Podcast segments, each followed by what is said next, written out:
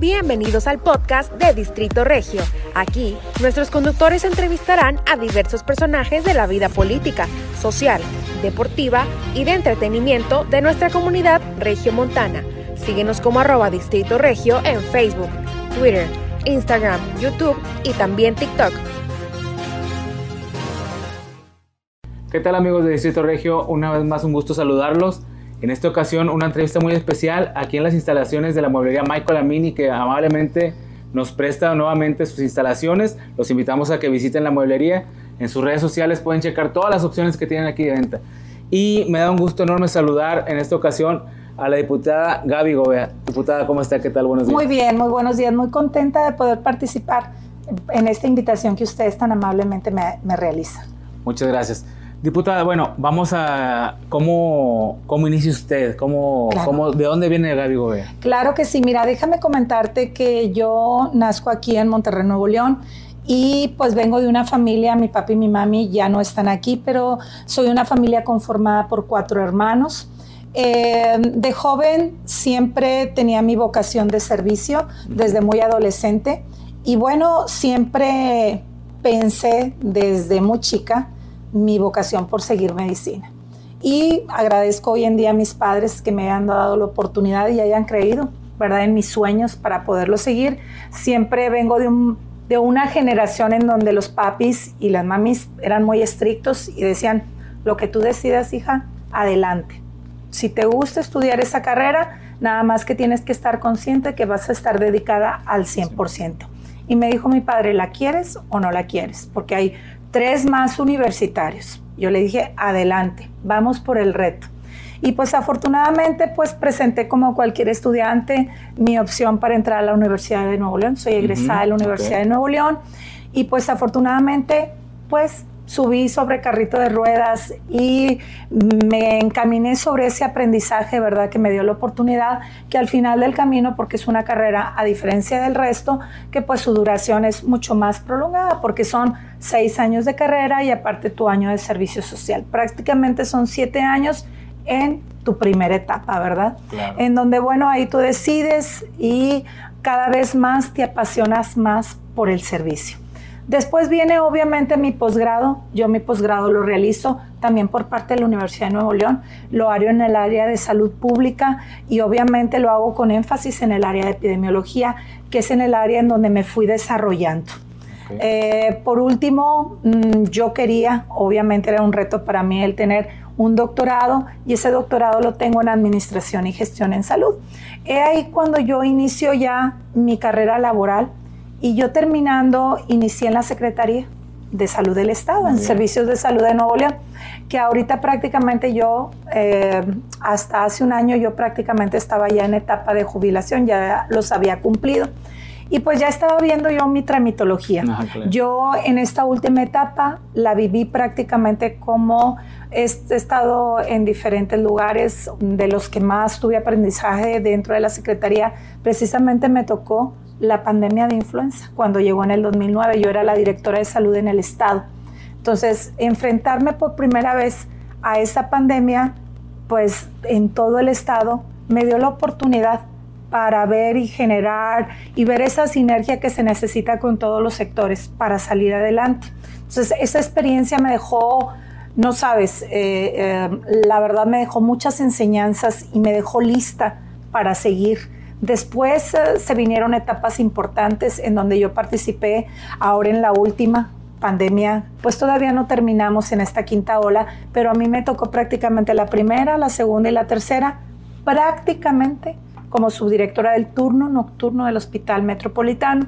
Y esto lo combinaba desde hace 10 años en las, como directora de salud en diferentes áreas, precisamente del municipio de Apodaca pues esta última experiencia fue yo creo que la más grande y la de mayor desafío que yo he tenido dentro de mis 30 años de carrera.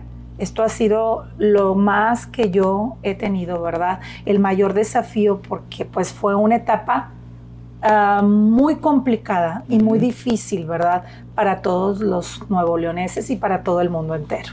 Claro. cómo vivir de cerca esa etapa, eh, diputada, porque como dice, estuvo al frente de batalla prácticamente. Sí, así es, es correcto. Eh, cómo ese impacto que le dio todas la, pues, las, eh, las personas que se enfermaron o que perdieron la vida incluso, este, cómo manejarlos. Claro, definitivamente, déjenme comentarles que fue una situación pues un tanto complicada, muy difícil, porque vimos cómo al inicio prácticamente conocíamos lo que íbamos nosotros enterándonos en otros países.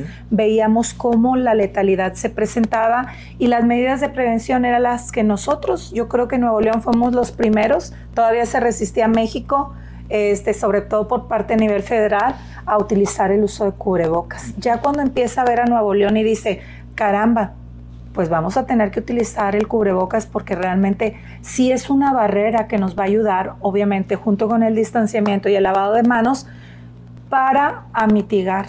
Pero ya vimos que, bueno, en sus primeras etapas lo vimos, fue algo muy crítico, obviamente, con el, virus de origen.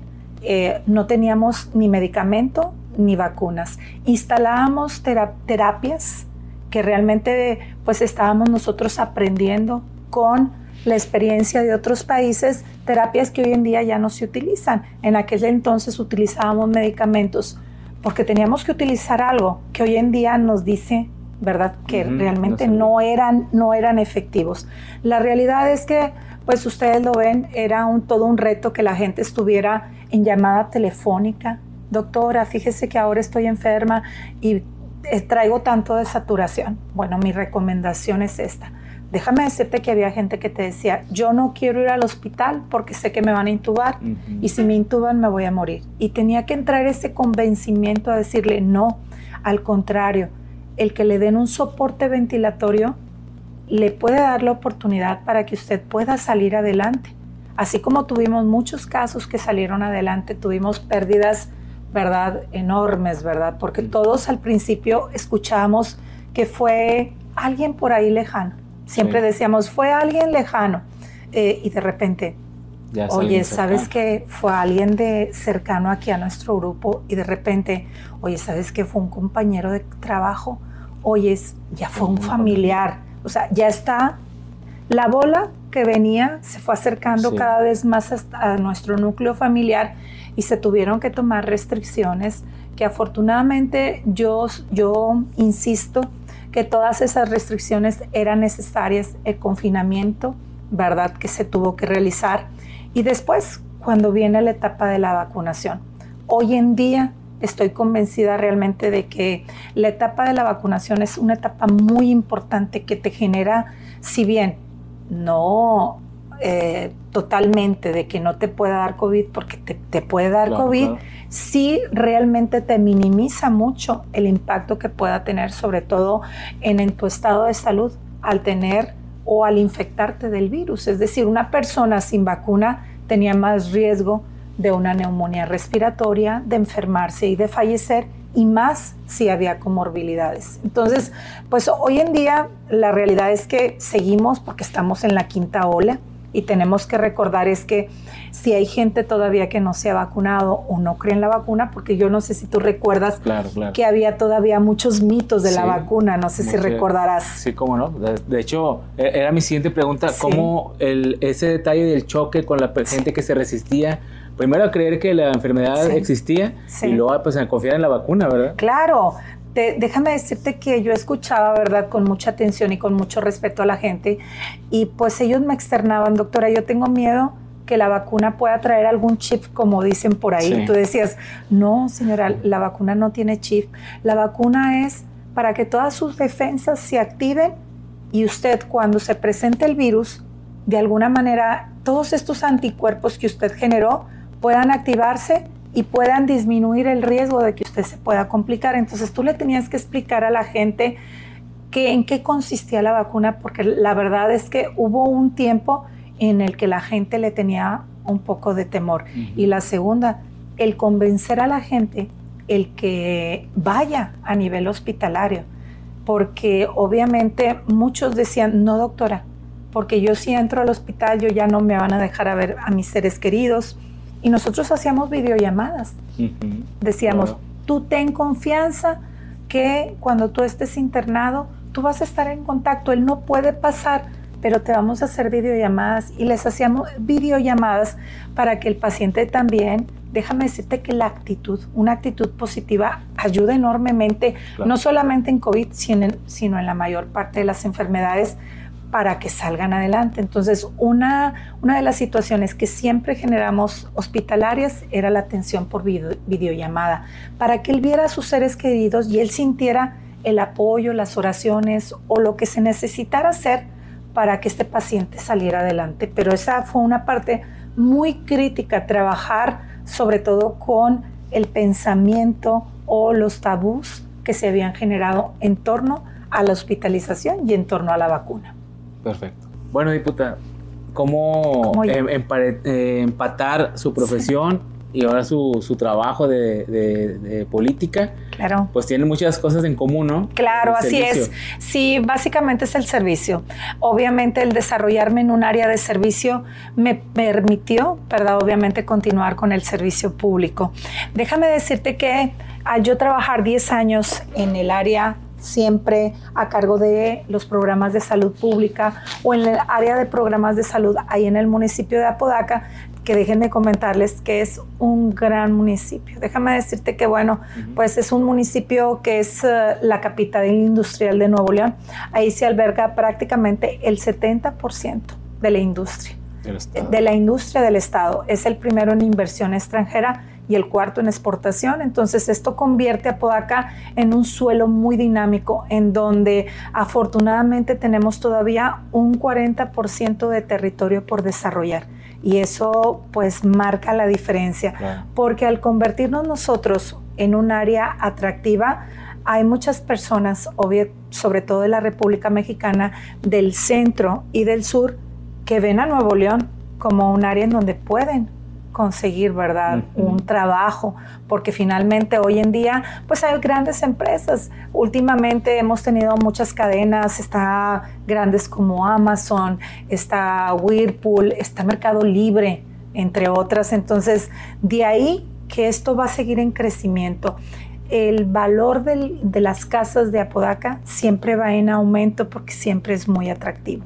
Y bueno, al estar yo en Apodaca trabajando y empatándolo también en las noches con mi servicio médico que yo realizaba dentro del sector de los servicios de salud de Nuevo León, bueno, recibo la invitación para eh, yo prácticamente ya terminando mi etapa, ya mis años como médico, me llega justamente, ¿verdad?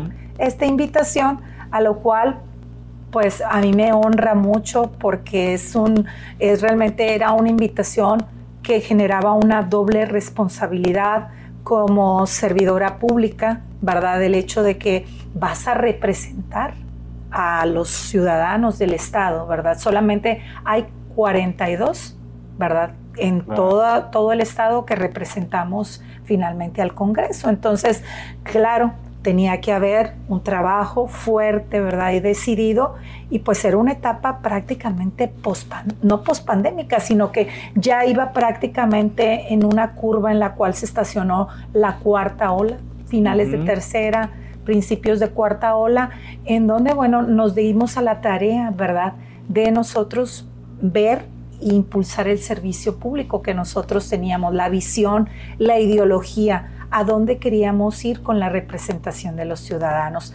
Que obviamente la gente, a lo mejor en mi calidad de médico, me puede encasillar a políticas públicas eh, que van dirigidas realmente al sector salud, pero la realidad es que pues participamos prácticamente, ¿verdad?, en la mayor parte de los retos que tenemos en el Estado, como es el tema de lo que estamos pasando ahorita con el tema del agua, el tema de las desapariciones, el tema de los feminicidios, el tema de la movilidad, ¿verdad? Que es un verdadero reto, el de los transportes, ¿verdad? Entonces, el tema obviamente generar políticas públicas para generar mejor salud de nuestros habitantes. Es decir, son muchos los temas este, pero en mi calidad de médico generalmente se pensaría que solamente puedo generar políticas públicas, pero es un abanico grande en el que yo participo. Así en, es. En el tema de lo que mencionó ahorita, la crisis del agua, sí. Eh, y mezclándolo un poco con, su experiencia como médico, sí.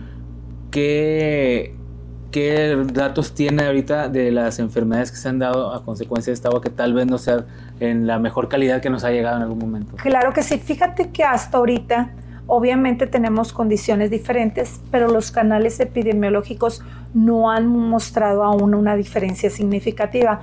Es por eso que seguimos las recomendaciones. Es decir, lo que aprendimos nosotros en COVID va a ser bien importante. Nosotros ahora, después de COVID, vimos un impacto muy importante, como lo hubo con influenza.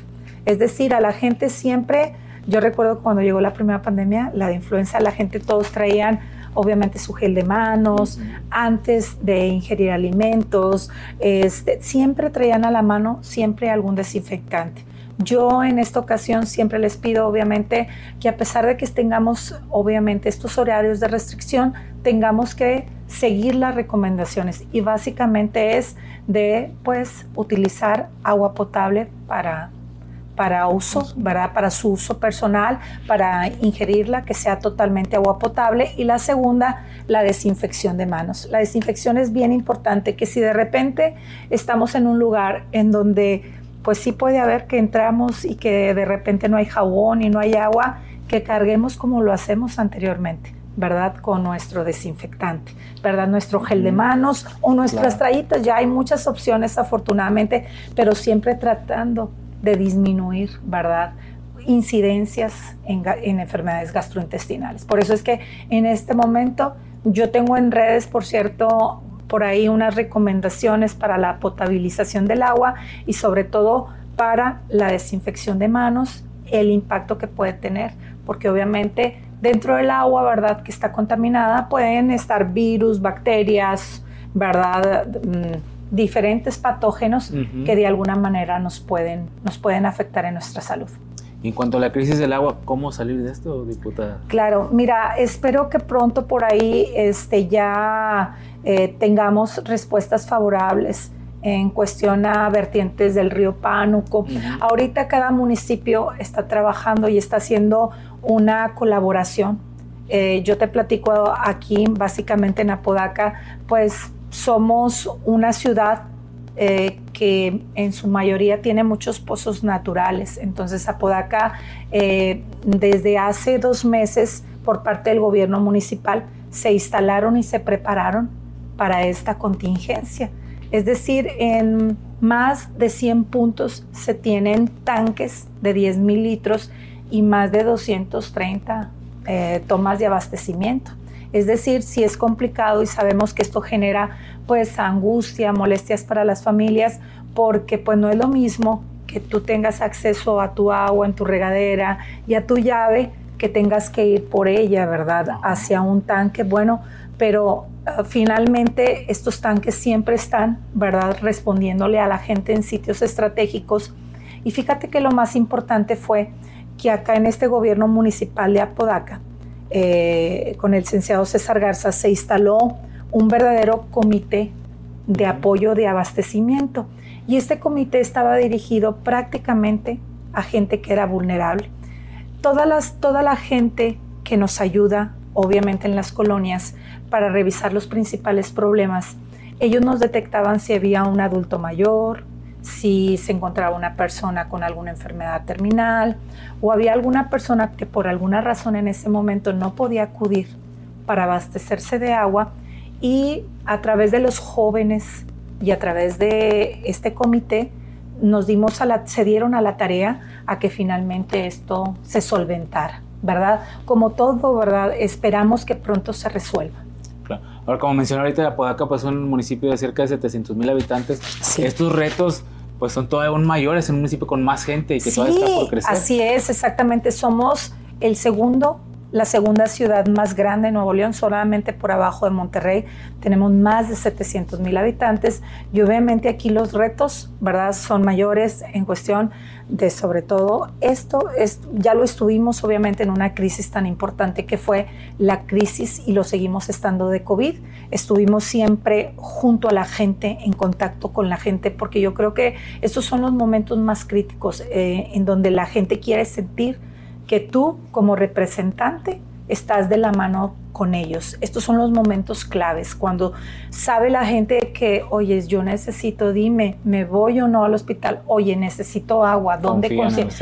Que confíen, que nos vean, que, que sigamos haciendo lo mismo que hacemos, que es prácticamente estar en contacto con el ciudadano, que sepa que no solamente fue una elección por parte de ellos, sino que nosotros estamos aquí listos para responderlos y visitarlos, que es lo que hacemos nosotros. Ahorita eh, estamos en un receso, entramos el primero de septiembre, pero la mayor parte de los diputados estamos en nuestras comunidades, ¿verdad? Obviamente atendiendo estos temas tan importantes. Tenemos que estar con el ciudadano para que nos, nos sienta cerca de ellos, ¿verdad? Luchando palmo a palmo en estas situaciones tan difíciles que se presentan. Y es la percepción que se tiene de la ciudadanía, porque yo sé que el alcalde César tiene un alto grado de popularidad. Sí, Claro, déjame decirte que eh, generalmente eh, este tema es muy importante. El licenciado César Garza ha generado un gobierno municipal eh, de contacto, de contacto abierto. Cuando nosotros vamos, déjame decirte, vamos a recorridos, generalmente esto se hace en equipo. Nosotros tenemos todos los miércoles una audiencia ciudadana para recibir a todos, absolutamente a todos nuestros ciudadanos y este gobierno cercano marca la diferencia porque la gente percibe que sus requerimientos, ¿verdad?, están siendo escuchados y están siendo resueltos cuando acuden, ¿verdad? Entonces, esto yo creo estoy convencida que tiene que hacerse las 24 horas, ¿verdad? Los 7 días de la semana. Así es como funciona el servicio público. Y no solamente necesidades como ahorita del agua, la gente, a mí me ha tocado que es también de salud, pero no solamente de, de Apodaca, me toca de Monterrey, de Guadalupe, que me escriben a través de mi, de mi Messenger. Y para mí es un gusto también el seguir atendiendo, no solamente de Apodaca, sino soy representante también, obviamente. Eh, soy, soy una diputada, ¿verdad? del Estado, que tengo una representación de gente que votó por mí, pero aparte, si, lo si, si en ese momento tengo yo la posibilidad, adelante lo hacemos por el resto también de la ciudadanía. Diputada, ¿cuál es su agenda actualmente? ¿Qué es lo que viene? Claro, lo que viene son, vamos a entrar a partir del primero de septiembre al siguiente periodo y tenemos eh, puntos muy importantes. Fíjate que por ahí, dentro, en todos estos dos periodos anteriores, pues hemos tenido iniciativas de ley, ¿verdad? Exhortos en temas muy importantes, en temas que están relacionados prácticamente algunos con salud. Eh, tenemos una iniciativa mm, que esperemos que ahora en este siguiente periodo eh, pues eh, ya esté lista. Es una iniciativa acerca de poder eh, que la gente que no escucha tenga la oportunidad de tener una licencia para manejar. Ya lo hacen en otras partes del mundo, ¿verdad? Este, y se está viendo la logística para poder impulsar más, ¿verdad?, esta ley y ellos tengan oportunidad de, pues nosotros de poderles dar la oportunidad de que su vida sea más accesible en relación a que tengan oportunidad de trasladarse a sus trabajos, a la escuela, que tengan el mismo piso que todos. Traemos también otra iniciativa de ley que prácticamente ha dado reversa en legislaturas anteriores en la inclusión, sobre todo a un grupo muy importante que es las personas que viven con espectro autista y síndrome del neurodesarrollo. Esto es un reto también muy importante porque en las dos legislaturas anteriores ha habido eh, por ahí, por parte de derechos humanos eh, a nivel federal, ¿verdad? Ha dado reversa en relación a que eh, la iniciativa no cumple con lo establecido. Y lo que nos marcan es que requieren que hagamos mesas de trabajo para poder solventar, ¿verdad?, esta iniciativa y darle para adelante. Así que regresando tenemos ese, trabajo muy importante porque sabemos que día a día requerimos más espacios, más lugares eh, de atención a este grupo tan importante. Déjame decirte que nosotros en Apodaca tenemos dos, se llaman lazos, lazos ah. nortes y lazos sur. Está dedicado a la atención de niños que viven con espectro autista. Pero también este, hay un tercero que ya se está ahorita en desarrollo, que va a estar precisamente en el centro de Apodaca.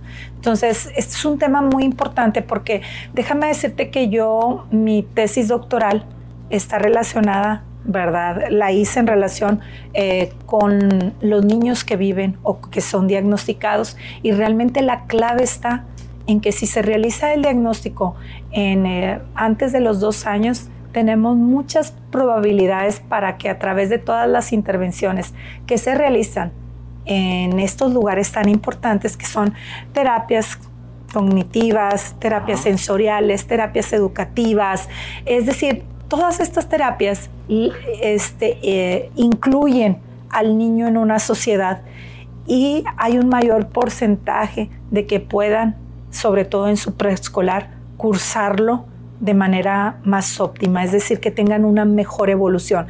Y si esto le sumamos también, porque también acá ya tenemos grupos eh, de deporte y de cultura, es decir, que toquen algún instrumento. Esto es fabuloso porque finalmente vemos a esta población de manera integral. Entonces, este tipo de acciones queremos que estas se puedan difundir, ¿verdad?, a lo largo de Nuevo León y se puedan aterrizar para que más niños que desgraciadamente hay un subregistro en ocasiones, muchas de las madres aseguran tener un peregrinaje para que den un diagnóstico. Entonces, esto complica un poquito más, ¿verdad?, el, actuar en el niño, pero si este es detectado antes de los dos años, le damos la oportunidad. Vamos a seguir con este tema tan importante, con el tema también de cáncer de mama que ahorita en el estado ha evolucionado de manera muy óptima porque tuvimos tres años en donde desgraciadamente con el extinto Seguro Popular se desapareció todo el apoyo a enfermedades catastróficas como era cáncer de mama y cáncer infantil. Hoy el estado lo retoma y lo retoma muy bien porque era un área muy importante en donde viene a beneficiar a nuestras mujeres y a nuestros niños. Un área en donde sabemos que para el bolsillo del paciente y de la familia era una situación que por mucho, ¿verdad?, iba a dejar o que era incosteable para muchos de ellos. Entonces vamos a seguir trabajando con los programas, con programas como el tratar de impulsar para que se instale otro Capacit. Los Capacit son centros de atención para gente que vive con VIH. Solamente en el estado hay uno que está situado en la colonia industrial y es insuficiente para todo el estado de Nuevo León, lo seguimos impulsando y claro, vamos a seguir trabajando en temas tan importantes como es el desabasto del agua, el de la movilidad, eh, los temas importantes de los feminicidios, el tema de las desapariciones, el tema tan importante y que también acá en Apodaca se le está dando otro giro, que es el bienestar animal. Fíjate que por muchos años todos los municipios se tiene un centro antirrábico. El centro antirrábico tiene una función. La función es vacunación, esterilización, ¿verdad? Y si no se reclama el animalito, ¿verdad? Pues tiene un destino. Se espera que se recupere por parte, pero bueno, no hay no hay prácticamente, ¿verdad?, una situación que pueda soportar a tantos animalitos que se recogen en la calle. Aquí en Apodaca se le dio un giro directo, diferente, se formó una dirección del bienestar animal, en donde ahí se adoptan animalitos de los que se recogen en calle, aparte se reportan si hay gente que se le hace normal tener a los animalitos a 40 grados, tenerlos atados, ¿verdad? Y sin agua, la gente ya nos puede reportar y ya nosotros vamos directamente, ¿verdad? Sobre, van directamente el área de bienestar animal para que pongan esta situación y, la arreglen. Es decir, vino a reformar totalmente la historia, ¿verdad?, del cuidado de estos animalitos. Entonces, traemos muchos temas importantes que vamos a seguir impulsando en este próximo periodo de legislación. Lo veo muy apasionado con su trabajo. Sí, esta es.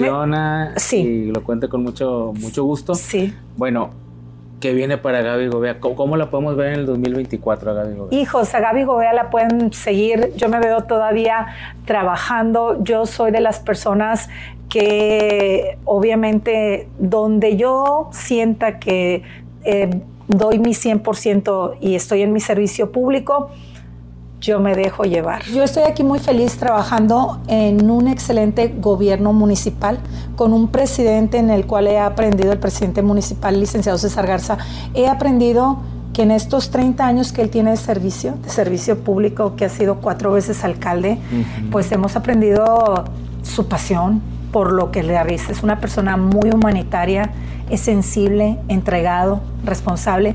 Yo creo que si ustedes lo ven, Chéquenlo, es el único alcalde que contesta todos sus WhatsApp. Mañana, tarde, noche, él está contestando. Prácticamente él dice, espérenme tantito, a veces me tardo unas horas, pero yo les contesto en la noche. Es un hombre muy apasionado. Y yo viví con él una campaña. Y créeme que él caminaba como si fuera su primera campaña para ser alcalde municipal, siendo que en muchas ocasiones cuando llegábamos a los domicilios, a él le decían, no necesitaba venir aquí, usted tiene mi voto. Entonces, yo lo vi y lo vivimos caminando todos los días, todos los días, todos los días, pero no solamente de la campaña, sino los tres años que estuvo ahora recientemente en Apodaca, porque anteriormente estuvo como alcalde de Guadalupe y la primera vez estuvo como alcalde de Apodaca, es decir, su cuarta ya alcaldía. Y realmente pues es mucha experiencia y para mí es un orgullo estar con personas que siempre abonan para tu persona, porque siempre es la responsabilidad que tienes, esa transmisión que te da en donde somos equipo y vamos para adelante por el bien de la ciudadanía. Eso me encanta. Perfecto. ¿Y a usted le gustaría algún día ser alcaldesa? Ay, pues ahorita, lo que, ahorita lo que yo pienso es que me encanta mi función ahorita que estoy desarrollando. Posteriormente la vida me irá presentando oportunidades y esas oportunidades siempre pienso que son bendecidas. Sé que es el camino. Es cuando escogí medicina. Me decían, ¿te ves como médico? Sí, sí me veo como médico, claro que sí. Este, y cuando me invitaron a ser diputada, ¿te ves como diputada? Sí me veo como diputada. Y yo sé que en el siguiente proyecto, claro que sí, y siempre cuando sea en el servicio a lo que yo, eh, mi camino esté a lo que yo tengo encaminado, créeme que lo haré con mucho gusto. Perfecto, diputada. Bueno, el tiempo se nos acaba. Ya sé. ¿Quiere algún mensaje en especial ya para terminar con la gente que nos está viendo, con la gente de su distrito? Claro, claro que sí. Pues eh, quiero agradecerles a toda la gente, ¿verdad?, del distrito, a toda la gente que, pues obviamente emitió, ¿verdad?, el pasado 6 de junio su voto a mi favor y créame que estamos trabajando arduamente en todas nuestras áreas de nuestra responsabilidad y en el resto porque finalmente somos servidores públicos y siempre van a tener en mí, ¿verdad? Eh, una comunicación abierta y aquí ellos lo saben, siempre estoy en el WhatsApp a veces en llamada y a través también de los mensajes, a través de mi página que es doctora Gaby, ustedes estoy ahí al servicio de todos ustedes.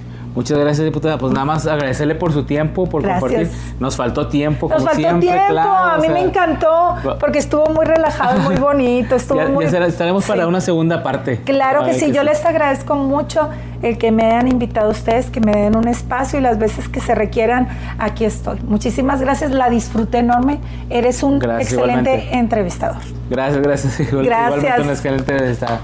Amigos de Distrito Regio, bueno, esta fue la entrevista con la doctora Gaby Gobea, diputada por el Distrito 5 de Apodaca. Así es. Sigan nuestras entrevistas en Distrito Regio, en todas nuestras redes como arroba Distrito Regio. Y bueno, doctora, muy amable. Muchísimas gracias, y a la orden. Perfecto. Aquí estamos, muchas gracias. Muchas gracias, amigos. Hasta aquí llegó nuestro podcast. Pronto nos volverás a escuchar. Y mientras, no olvides seguirnos en nuestras redes sociales para que estés al pendiente de quién será el próximo invitado.